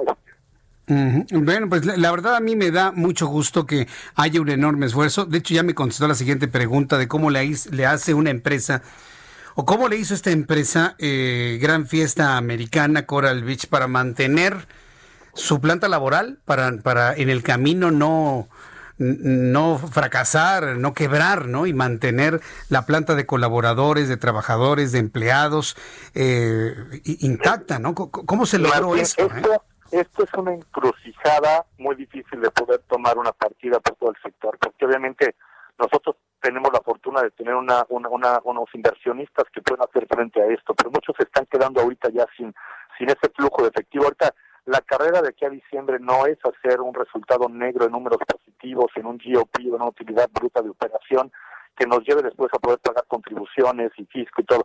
Ahorita lo que tenemos que hacer, todos estamos compitiendo nada más eh, por el flujo de operación para poder abrir. Y esto es que se da primero, que es lo, el mensaje muy importante que queremos dar ahorita. Todos estos hoteles que podemos abrir, o sea, tenemos un total ahorita de 120 hoteles operando en Cancún, ¿no? Tenemos todavía cierre temporales 41 hoteles, que son 8.500 habitaciones cerradas, que tal vez muchos de estos no vayan a abrir hasta noviembre, que se esperen de la temporada alta, ¿no? Eh, nosotros ahorita los 120 hoteles operando son 67 en la zona hotelera, 52 en el centro de Cancún, son alrededor de, de, de 28 mil cuartos. Los que tenemos, la ocupación promedio, pues ahí va. Como vuelvo a repetir, estamos limitados a un 30% de ocupación. ¿Y qué quiere decir? Muchos hoteles no vamos a ver un peso de retorno de este dinero que estamos recibiendo, aún a las tarifas bajas para motivar que, que viajen aquellos que están listos para viajar, que se encuentran con salud y demás y que se convencen de que los vamos a cuidar bien, que los vamos a proteger y que tenemos todas las medidas listas para recibirlos. Tuvimos que bajar precios, nos juntamos todo el sector increíble, restauranteros, prestadores de servicio, transportistas, parques, todo es una gran resiliencia que hay en el destino. Siempre hemos actuado y siempre tenemos una capacidad de sobreponernos ante cualquier momento crítico y adaptarnos rápidamente después de experimentar alguna situación inusual que nos afecta gravemente al sector, ¿no? Y nos ponen a prueba los huracanes y demás. Esto no es distinto. Entonces, desde abril que estábamos cerrados, empezamos a pensar qué tenemos que hacer, porque cuando vayamos a abrir, todos los destinos, todo el mundo va a estar compitiendo contra el mundo, ¿no? Como bien dices, la marca Cancún es muy importante en el mundo. No tenemos el CPTM, no tenemos la fuerza ahorita allá atrás de, una promoción turística fuerte. Nos, nos juntamos todos y los gobiernos municipales se juntaron, el gobierno estatal, la iniciativa privada, la comunidad, los restauranteros, todos. Sacamos una promoción en mayo que nos pusimos todos de acuerdo que se llama no viaja al, no, eh, eh, en inglés se llama Com de Mexican Caribbean no Bien. Y, en, y en español obviamente ven al Caribe mexicano por dos. Qué quiere decir algunos pusimos al 50% de las habitaciones, otros pusimos por cada dos habitaciones que damos dos en cortesía, otros por cada dos viajes o dos, dos excursiones que damos otras dos más. Qué buena idea. Por, dos platos, por dos bebidas en un restaurante te damos otras dos de gratis, o sea, el chiste es que todos se sumaron de una forma Sí, Alberto. Es, que me, va a cortar la, la, computadora, el corte comercial. Regreso con usted después de los mensajes. Escuchas a Jesús Martín Mendoza con las noticias de la tarde por Heraldo Radio, una estación de Heraldo Media Group. Heraldo Radio 98.5 FM.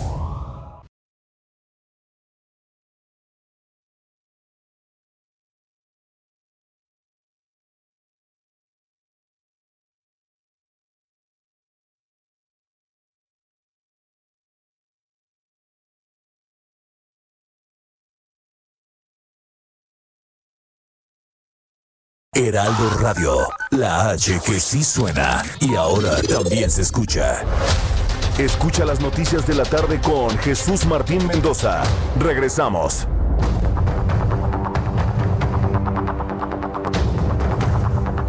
Ya son las siete y media, las siete con treinta, 19 horas con 30 minutos, hora del centro de la República Mexicana. Alberto Gurroles, director general de Gran Fiesta Americana Coral Beach en Cancún. Pues eh, admirable el esfuerzo que han hecho ¿eh? para poder mantener la planta laboral. Eh, y sobre todo lo que me sorprende es la capacidad que tiene la empresa para poderse mantener sin retorno de, inversión durante un importante tiempo, ¿no? Pero vaya, finalmente es, apostarle no al destino, ¿no es así, Alberto Gorrola?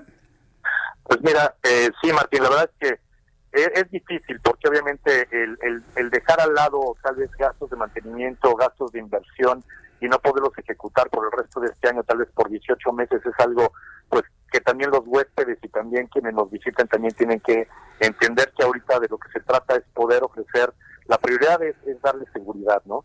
Diferentes cadenas hoteleras también hemos implementado protocolos eh, que les hemos llamado de distintas formas. Nosotros tenemos uno que se llama Viaja con Confianza, en la que pues están todos los protocolos de lo que estamos haciendo, pero otras cadenas hoteleras tienen otros que les llaman de una forma distinta y todo el destino en sí, hasta los restaurantes y demás, todos tienen sus protocolos muy bien definidos, en las que el común denominador son estos estándares. Estos gastos que tenemos ahorita, este hándicap, aunado a la promoción que sacamos para pues generar a que aquellos que están listos para viajar y que están sanos y que tomen esas ventajas, las aerolíneas están acompañando con protocolos que es muy importante, las transportadoras también cuando lleguen del aeropuerto a los hoteles y de regreso, los parques también para que ya han abierto algunos parques y todo de, para poder recibir turistas. Entonces, esa confianza que se tiene que generar y primero obviamente las aerolíneas tienen que seguir, las primeras que empezaron a volar para el destino pues fue obviamente las nacionales, Volaris, Interjet, Aeroméxico, Magni Charters, ¿no? Viva Aerobús, y ya con este e, e, e, estas promociones también para generar pues, ese interés en que ahorita todos están golpeados porque todo el mundo tuvo pausa en sus negocios, muchos se quedaron sin trabajo, entonces nosotros somos conscientes de todo esto, de que hay que ir y, y recoger, sacudirnos el polvo todos, levantarnos todos de, de la caída que tenemos todos a nivel mundial en la economía, el mundo cambió, entonces por eso es que sacamos este esfuerzo nada más para generar eh, covers para generar ahorita observaciones que nos ayuden a mantenernos y no cerrar de forma permanente los hoteles. Hay hoteles que han tenido que cerrar de forma permanente, que es una pena, hoteles pequeños que tal vez no han tenido esa fuerza de flujo, de inversión, de ahorros para poder llevar a cabo estas pausas como debe de ser para poder seguir. Y nosotros, vuelvo a repetir, no vamos a volver a ver un peso de utilidad seguramente por el resto del año. Esperemos que ya en noviembre, con el invierno, y también con el bloqueo que tiene Europa para Estados Unidos nos ayude. Ya vimos aerolíneas americanas regresando, lo cual nos dio muchísimo gusto. Ya tenemos bastantes turistas extranjeros. Tenemos tenemos aerolíneas internacionales como American Airlines, Delta, Frontier, JetBlue, Southwest, Spirit, United, viniendo de Atlanta, Baltimore, Chicago, Dallas, Nueva York, Port Lauderdale, Houston. Entonces, y tenemos noticias también de Air France que regresa ya al destino con una frecuencia de tres, tres, tres este, frecuencias por semana en octubre. Sí. Entonces, todas esas son buenas señales de que pues, ojalá que logremos pasar el semáforo. Lo más importante es bajar a luz amarilla para que el gobierno nos dé oportunidad de llenar al 50% los hoteles y ya al 50% vamos a empezar a ver utilidad de regreso. Bien, pues Alberto Gorrola, yo agradezco mucho toda esta descripción de lo que sucede en Cancún. Les deseamos mucho éxito, que todo el plan funcione tal y como lo han proyectado. Una página de internet para el público que desee más información sobre todo esto, por favor. Sí, como digo, sobre todo la campaña que tenemos en el destino que se llama Viaja al Caribe Mexicano por dos, así se llama la página de internet con W. Ahí van a encontrar muchísimas promociones ahorita para venir y que nos ayuden a reactivar esto. Y realmente ahí vienen los protocolos de confianza con cada prestador de servicios, tiene una sección en sus páginas de internet para poder hacer obviamente este, sus reservaciones y, que les genere confianza en venir y saber que los, estamos listos para cuidarlos. Bien, viaja, viaja al Caribe mexicano por dos. Viaja al Caribe mexicano por dos. Caribe mexicano por dos. Correcto, muy bien. En inglés es Travel to Mexican Caribbean, no Come to Mexican Caribbean, Caribbean. No, este, el tú es el número dos, ¿no? El Come to Mexican Caribbean. Y está dando buenos resultados, pues ahí vamos, estamos contentos con llegar al tope del 30% casi. Muy bien. Me da mucho gusto haberlo saludado, Alberto Gorrola, que tenga muy buenas tardes y gracias por compartirnos cómo está la situación en Cancún. Gracias, y muy buenas noches. Hasta, luego. Es Alberto Gorrola, uno de los eh, empresarios hoteleros allá en Cancún, Quintana Roo. Esa es la realidad de Cancún. Ya empiezan a llegar vuelos, de, sobre todo de los Estados Unidos. Air France, el anuncio, regresa a México, a Cancún ¿No le ha pasado a usted que cuando platica con algún extranjero, usted platica, oye, ¿conoces México? Sí, ¿a dónde está? En Cancún. Para muchos extranjeros, conocer México es conocer Cancún, de ahí la importancia. ¿eh? No, no me diga que no le ha pasado. yo conozco mucha gente con la que hemos tenido la oportunidad de convivir, ya sea de, de países europeos, canadienses. Una vez estuve platicando con un buen amigo de origen chino, y le pregunté que si conocía México. Claro, conozco México, es precioso. Sus playas, pero, yo conozco Cancún. Y con esa imagen de Cancún, mucha gente se va a otras partes del mundo, regresa a sus orígenes diciendo eso es México. Entonces, para que vea usted la importancia de Cancún, más que Acapulco. Acapulco quedó desplazado como el destino que era la, la, etiqueta o la carta de presentación de México. Ahora lo es Cancún. Desde hace muchos años lo es. de ahí la importancia de concentrarnos en este destino turístico. Ahora bien, si usted ha decidido ir, por favor hágalo con cuidado. Si no tiene una urgencia de ir a Cancún, bueno, pues aguantemos a que el semáforo se haga más verde de lo que está ahorita, porque ahorita está más tendiendo al rojo que al amarillo. Entonces, si usted puede aguantar, aguante. Aguante y viajará cada vez con mayor seguridad con pase, eh, conforme pase el tiempo. Bien, cuando son las 7.36, está Mariano. Quiero decirle que ya tengo los números de COVID-19 y le tengo una mala noticia. Sigue subiendo lamentablemente el índice de letalidad. Eso le puedo adelantar. En unos instantes le voy a tener los números de COVID-19, que sigue siendo el tema número uno, el tema principal la cantidad de mexicanos transmitidos y la cantidad de mexicanos fallecidos por el COVID-19. Pero antes saludo con mucho gusto a mi compañero y amigo Mariano Riva Palacio, periodista del Heraldo Media Group. Mi querido Mariano, bienvenido, muy buenas tardes. Querido Jesús Martín Mendoza, ¿cómo estás amigos del Heraldo Radio? Muy buenas noches. Precisamente hoy, Jesús, es el Día Internacional de la Juventud. Ah, mira qué es designado por la ONU en 1999. Y mira, es importante aprovechar esta fecha para tocar el tema de los retos que tiene la juventud mexicana en estos momentos. Y qué bueno hacerlo a través de tu espacio. Son momentos de pandemia, ya comentabas que las cifras desgraciadamente siguen en aumento en el caso de las eh, letalidades. Y el camino hacia una nueva normalidad o realidad, como le digo yo, es un factor o un reto que representa una magnitud muy importante en el sector de la juventud mexicana. Primero vamos, Jesús Martín, con cifras. De acuerdo con proyecciones del INEGI, a mediados del 2020, la población de personas entre 12 y 29 años es de 39 millones 230 mil 155 personas. Y fíjate que más del 60% de este sector poblacional trabaja en la informalidad. Toda esta numeralia representa el 30.8% del total nacional, es decir, eh, que estamos poblados con una cantidad impresionante de jóvenes. Ahora, a decir de especialistas como Antonio Pérez Islas, él es coordinador del Seminario de Investigación en Juventud de la UNAM, platiqué con él, él me dice que el contexto de la emergencia sanitaria y de acuerdo con los últimos estudios, un importante sector de, de los afectados por la pandemia son mujeres, Jesús Martín, que realizan labores del hogar y debido a que tienen que salir a comprar víveres, pues se, exponen al contagio. En cuanto a la inseguridad, otro tema, en las calles advirtió el especialista que estos espacios han dejado de ser aptos para el desarrollo físico y el esparcimiento. La escasez de jardines y parques pues han expulsado a los jóvenes del entorno público social. Por eso se debe pensar cómo lograr a que regresen una vez terminado el confinamiento y sobre todo esta exposición al virus a estos lugares de convivencia de manera segura.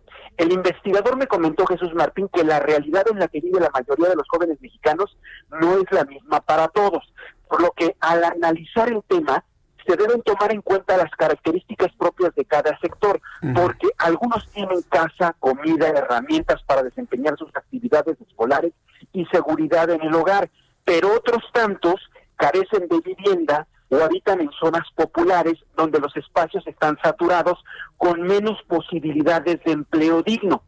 Esta situación, Jesús, dice el especialista, nos debe preocupar y ocupar más que nunca, porque de lo, eh, de lo que hagamos ahora en adelante para favorecer su incorporación integral, bueno, pues dependerá que estén mejor equipados para los retos venideros. Incluso, ya para terminar, Jesús, en el tema de la educación, consulté a otra especialista como la doctora Ana Paola Sáenz, ella es académica del Departamento de Psicología de la Ibero, ella recomienda a los jóvenes que estudian que ahora que deben, eh, deben priorizar durante el próximo semestre, ya sea virtual o presencial, la interacción con sus compañeros de clase. Dice que es vital, así como los docentes y, afirma que la educación, Jesús, no solo es aprender cosas o memorizar conceptos, también implica relaciones y emociones. Pues ahí está Jesús Martín, amigos de Veraldo Radio, siguen cambiando las cosas en el mundo, en México, seguimos hablando de que es un antes y un después del coronavirus y en todos los aspectos, querido Jesús. Pues imagínate, si es relaciones y emociones parte del proceso educativo, al menos el 66% no se está dando en el esquema educativo que vamos a vivir a partir del 24 de agosto. Bastante complicado, ¿eh? Para las nuevas generaciones. Se ve muy complicado, estoy completamente de acuerdo, por eso dice que hay que hacer un esfuerzo, se deben hacer eh, y tomar esto y como un verdadero reto, tanto por parte de de las autoridades, pero sobre todo por, por los chavos, ¿no? Porque estamos hablando hoy precisamente el Día Internacional de la Juventud. Tremendo reto tienen estos más de 38 millones de chavos que tienen que impulsar la manera en cómo se tienen que comenzar a volver a relacionar entre ellos con los demás y sobre todo tomando las precauciones necesarias. Escuchaba hace unos minutos cómo comentabas este asunto de Cancún. Bueno, no solo es el esparcimiento, son otras cosas que van involucradas para el desarrollo de los jóvenes que lo deben de tomar muy en serio, pero sobre todo cuidándose porque todavía no llega la vacuna. Ya por ahí nos aventaron que hay una vacuna rusa y que ya también México va a colaborar con el gobierno argentino, etcétera, etcétera. Bueno, con cuidado para que esas relaciones y emociones no sean peligrosas. Correcto. Bueno, pues mi querido Mariano, por favor, compártenos tus redes sociales para que el público te siga, te pregunte, esté muy pendiente de tus trabajos e investigaciones. Muchísimas gracias, Jesús. Estamos en Twitter como arroba JM Rivapalacio y en Facebook como a Mariano Rivapalacio Cañas. Directamente yo interactúo con los con las personas que me siguen. Muchísimas gracias por todo lo que nos das eh, cada miércoles, mi querido Mariano. Fuerte abrazo. Nos escuchamos el siguiente miércoles.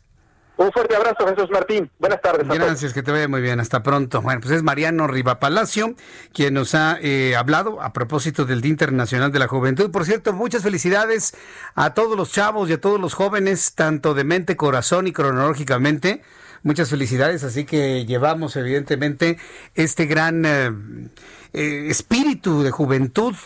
Muchos, tú eres joven, ¿no, Orlando? Muy joven, Emanuel es muy chavo, es muy joven. todo aquí el personal y la redacción del Heraldo, ¿qué promedian? Unos, ¿qué? 28 años, ¿no?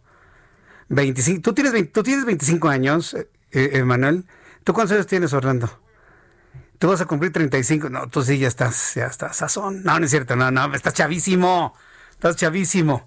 Ya también tengo como 38 años, más o menos, sí, por supuesto. Ajá. Bueno, 42, pues ya, 42, 42. Para que no, no estar presumiendo a nadie, ¿no? Así que muchas felicidades a todos los jóvenes hoy Día Internacional de la Juventud. Insisto, jóvenes de, cronológicamente hablando, de espíritu, de mente y de corazón. A todos los que son jóvenes así, muchas felicidades el día de hoy. Le platico del mochomo que seguirá arraigado y le rechazan levantar la medida cautelar. no podemos hacer estos programas de noticias una, un, recuento de, criminales como si fueran héroes. Así que miren, nos vamos a lo siguiente. Fíjese que la CONAGO analiza ajustes al semáforo epidemiológico. Esto lo ha revelado la doctora Claudia Sheinbaum. Eh, la jefa de gobierno de la Ciudad de México. Ahorita le voy a dar los datos del COVID. Vaya tomando papel y lápiz para anotar ahí en su, en su récord diario porque estoy seguro que muchas personas están llevando su récord diario, así como cuando viene la temporada del béisbol, los playoffs y la serie mundial, que se llevan todos los outs, los hits y todo eso, como lo hace mi papá así que lleva su contabilidad. Ah, bueno, pues si usted lleva su contabilidad de lo que sucede de COVID, vaya preparando su contabilidad, que en unos instantes le doy los números correspondientes al día de hoy, 12 de agosto de 2020. Mientras usted prepara papel y lápiz, le informo que Claudia Sheinbaum, jefa de gobierno de la Ciudad de México, adelantó que mañana jueves se realizará una reunión con la CONAGO en la que se están analizando con los gobernadores de todas las entidades y el gobierno de México un ajuste en el semáforo epidemiológico de COVID. La jefa de gobierno dijo que se está trabajando en dos temas. Uno es que sea una orientación general por parte de la Secretaría de Salud a los estados y buscando que haya coordinación y no diferencias, que cualquier diferencia se pueda trabajar de manera previa. En esto está de acuerdo el gobierno de México y los distintos gobernadores, dijo Claudia Sheinbaum y en mi caso también. Aquí la cosa es que el nuevo semáforo esté acorde con la realidad. Y Sheinbaum ha dicho, estamos más cerca del rojo que del amarillo y del verde. Pues yo sigo pensando que estamos cada vez más cerca del rojo. ¿Por qué le digo esto? Porque está creciendo el número de letalidad, el índice de letalidad en México. Ya estaba en 10.7, 10.8, hoy terminó en 10.96. Prácticamente estamos regresando al 11% de letalidad. Y todavía el irresponsable que está ahí en el chacaleo, en el guiri a esta hora de la tarde, en el Salón Tesorería, sigue insistiendo que ya la hicimos. No se cansarán de mentir. No se cansan de mentir. No se cansan de engañar. No se cansan de verle a la gente eh, cara de tontos, como si no supiéramos sumar, restar, como si no tuviéramos eh, capacidad de reflexión. O sea, sí hay mexicanos que no tienen capacidad de reflexión, eso es definitivo, y en cualquier parte del mundo. No es una condición nada más mexicana. Pero pensar que todos son así Me parece que es un insulto al intelecto. Por eso ya en este programa de noticias no perdemos nuestro tiempo cubriendo la inútil e inservible conferencia vespertina. No sirve para nada, para nada en absoluto. Y lo único que servía ya no lo informan, que son los números de COVID-19. Ahí le va, aunque no le gusta a López Obrador, que se enoja. Ay, sean solidarios, ¿cómo? ¿Ocultando información, presidente? Pues le tengo una, mala noticia. Pues no, fíjese, no vamos a ocultar nada. Es nuestro deber y es la mejor forma de hacer uso del espacio radioeléctrico, informando con verdad al pueblo de México. Eso es lo único que hacemos, ¿eh? Lo único. Datos de COVID, según la Secretaría de Salud, confirmado por la Universidad Johns Hopkins, número de contagiados, 498.380. De ayer a hoy sumaron 5.858 casos más. Número de mexicanos muertos por el COVID, 54.000. 666. De ayer a hoy se sumaron 737 casos. Índice de letalidad 10.96% en México, cuando en el mundo ya se ancló en 4% el índice de letalidad en todo el mundo. ¿Qué le parece? ¿Qué le parecen estos datos? ¿Está la curva la curva plana o está plana la curva? ¿Qué es lo más plano que usted conoce? Sí, seguramente. La mesa, la mesa, no se mal pensado. Ay, luego tu, risa, Orlando, me vas a reír. La mesa, pues estoy hablando de la mesa, mesa está bien plana. Bueno, pues no, esto no es la curva de COVID-19. Está ascendiendo, sigue para arriba. Todos los días se suman contagiados, todos los días se suman muertos, a veces más, a veces menos, pero todos los días se está sumando esta cifra. A este ritmo vamos a llegar a los 60 mil muertos. ¿Qué estamos? miércoles, jueves, viernes, para el lunes, para el lunes ya tendríamos los 60 mil. Y a ese ritmo estamos hablando de 10 mil por semana. ¿Ya se, da cuenta el, drama? Vamos a poner mil diarios, 7 mil, siete mil por semana. Vamos a, pensar 7 mil por semana. 67 mil, no, bueno. Vamos a llegar a los 100 mil antes de que termine el mes de septiembre terrible. Perdón, hice mal el cálculo. No, para finales de octubre estaríamos llegando a 100 mil fallecidos en México. Y podríamos llegar a esa cifra porque ya vio usted cómo está el metro, cómo están los microbuses, cómo... Sí, yo sé que la gente necesita trabajar. Yo no me meto con quien necesite salir a trabajar. Estoy con los que se, va, se salen a pasear. Estoy con eso. Los que se salen a pasear. No necesita salir a pasear. Todavía no, de verdad, todavía no. Un paseo le puede costar la vida a usted o a alguno de sus familiares, de verdad. No le estoy exagerando, de verdad que no le estoy exagerando. 498.380 mexicanos con COVID, 5.858 más que ayer, 54.666 mexicanos muertos, 737 más hoy que ayer. Índice de letalidad 10.96%. En México es uno de los países con mayor índice de letalidad en todo el planeta, para que usted lo tome en cuenta, por favor. Bien, en las noticias que le tengo a esta hora de la tarde, ya le platiqué del semáforo que dice Claudia Sheinbaum. Chihuahua, el gobernador de Chihuahua, Javier Corral, advirtió que se mantendrá el cierre de templos, cines, casinos por alta vulnerabilidad de los asistentes a estos lugares. ¿Por qué Chihuahua mantiene cerrado y otras partes de la República no? A ver, es pregunta, ¿no? Dice el gobernador que tras endurecer las medidas sanitarias para inhibir la propagación del COVID-19 en la entidad, pues ha advertido sobre la protección a la población en general debido a que todavía hay alta vulnerabilidad. Javier Corral Jurado, gobernador de Chihuahua por el, por el PAN, dijo que sus principales audiencias pertenecen a rangos de edades susceptibles de contraer COVID-19. Precisó el mandatario al dar a conocer que la restricción de las actividades en ambos sectores se basa en criterios técnicos y acuerdos del Consejo Estatal de Salud. Mientras tanto, ¿Qué sucede en la Ciudad de México? La jefa de gobierno Claudia Sheinbaum expuso que tanto el porcentaje de casos positivos de COVID como el de hospitalización han ido disminuyendo en las últimas semanas. De acuerdo con el reporte diario de COVID de la capital del 4 al 11 de agosto, se registró una reducción de 363 hospitalizaciones entre generales y de terapia intensiva pasando de 3.255 a el 4 de agosto a 2.912.